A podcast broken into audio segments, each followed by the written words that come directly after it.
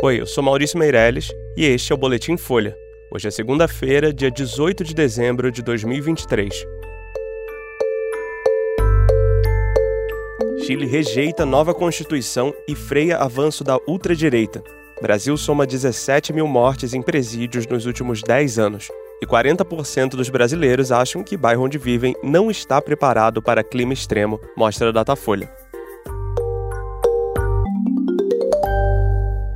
Ontem, os chilenos disseram não pela segunda vez à proposta de uma nova Constituição. Até a conclusão deste boletim, 90% das urnas já tinham sido apuradas. 56% da população votou contra o texto consolidado pela ultradireita e 44% votou a favor da proposta. Com o resultado, os chilenos enterram a possibilidade de revisar a Constituição que herdaram do regime do ditador Augusto Pinochet. Simbolicamente, o resultado também traz um respiro para o governo de esquerda de Gabriel Boric, que sairia enfraquecido se os chilenos tivessem dito sim à Constituição da ultradireita. Esse grupo político dominava quase metade das cadeiras da Assembleia Constituinte eleita em maio. Boric foi eleito em 2021 depois de pressionar o antecessor dele, o presidente de direita, Sebastião Pinheira, a dar início ao processo constitucional. Mas o texto que os progressistas apresentaram depois disso foi rejeitado pela população em 2022. O aborto foi um dos temas que dividiu os chilenos no projeto elaborado pela ultradireita agora, que podia dificultar o acesso à interrupção da gravidez.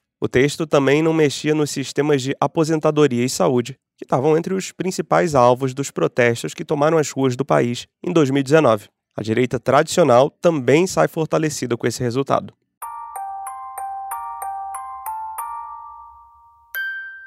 Cerca de 17 mil pessoas morreram nos presídios brasileiros nos últimos 10 anos. E, segundo especialistas, boa parte dessas mortes podia ter sido evitada. Esses dados cobrem o período de 2013 a 2023.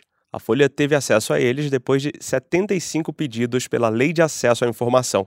As requisições foram feitas aos estados e ao CISDEPEN, que é uma ferramenta de coleta de dados do sistema penitenciário do país. Os dados relativos ao período de 2018 a 2022 foram analisados pela Vital Strategies, uma organização global de especialistas que concluiu que 95% dessas mortes ocorreram por causas evitáveis. Metade dos mortos nesse período tinha menos de 38 anos de idade. Além da precariedade dos dados, chamou a atenção dos especialistas o número significativo de óbitos ligados a úlceras perfuradas, algo incomum no Brasil por ser pouco frequente e tratável. As informações oficiais também mostram vários casos de câncer gástrico e de próstata, todos considerados preveníveis. Outro motivo de alerta foi o número de mortes por pneumonia, que, segundo os especialistas, devem ter sido causadas por outras doenças, como HIV, Covid e tuberculose. Ao fazer cruzamentos do nome de mortos em alguns estados, a Folha constatou que há discrepâncias entre a causa da morte informada pelos governos estaduais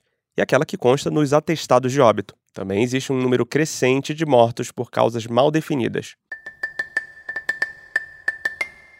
E 94% dos brasileiros dizem que sua cidade passou por alguma situação climática extrema nas últimas semanas. 40% acreditam que o bairro onde vivem não está preparado para eventos desse tipo. Os dados são de uma pesquisa feita pelo Datafolha que foi divulgada ontem. Um em cada cinco entrevistados acham que seu bairro está muito preparado para situações de calor extremo, tempestades, enchente ou seca extrema. E 37% dizem que a região onde vivem está pouco preparada para situações assim. Considerando os eventos climáticos que os entrevistados relataram, 89% falaram que suas cidades passaram por calor extremo nas últimas semanas, enquanto 30% testemunharam casos de seca extrema. Nesse levantamento, a grande maioria também mostrou entender o papel da humanidade na crise climática. 78% dos brasileiros dizem que as atividades humanas contribuem para o aquecimento do planeta e 54% acreditam que elas afetam muito o clima. Um quarto acha que esse impacto é pequeno e só 17% disseram que o ser humano não contribui para o aumento da temperatura global. 5% não souberam responder. A pesquisa foi feita presencialmente com 2.004 pessoas de 16 anos ou mais em 135 municípios pelo Brasil, no dia 5 de dezembro. A margem de erro é de 2 pontos percentuais, com taxa de confiança de 95%. Esse foi o Boletim Folha, que é publicado de segunda a sexta, duas vezes por dia, de manhã cedinho e no final da tarde. A edição de som é do Rafael Conkler. Essas e outras notícias você encontra em folha.com. Até mais!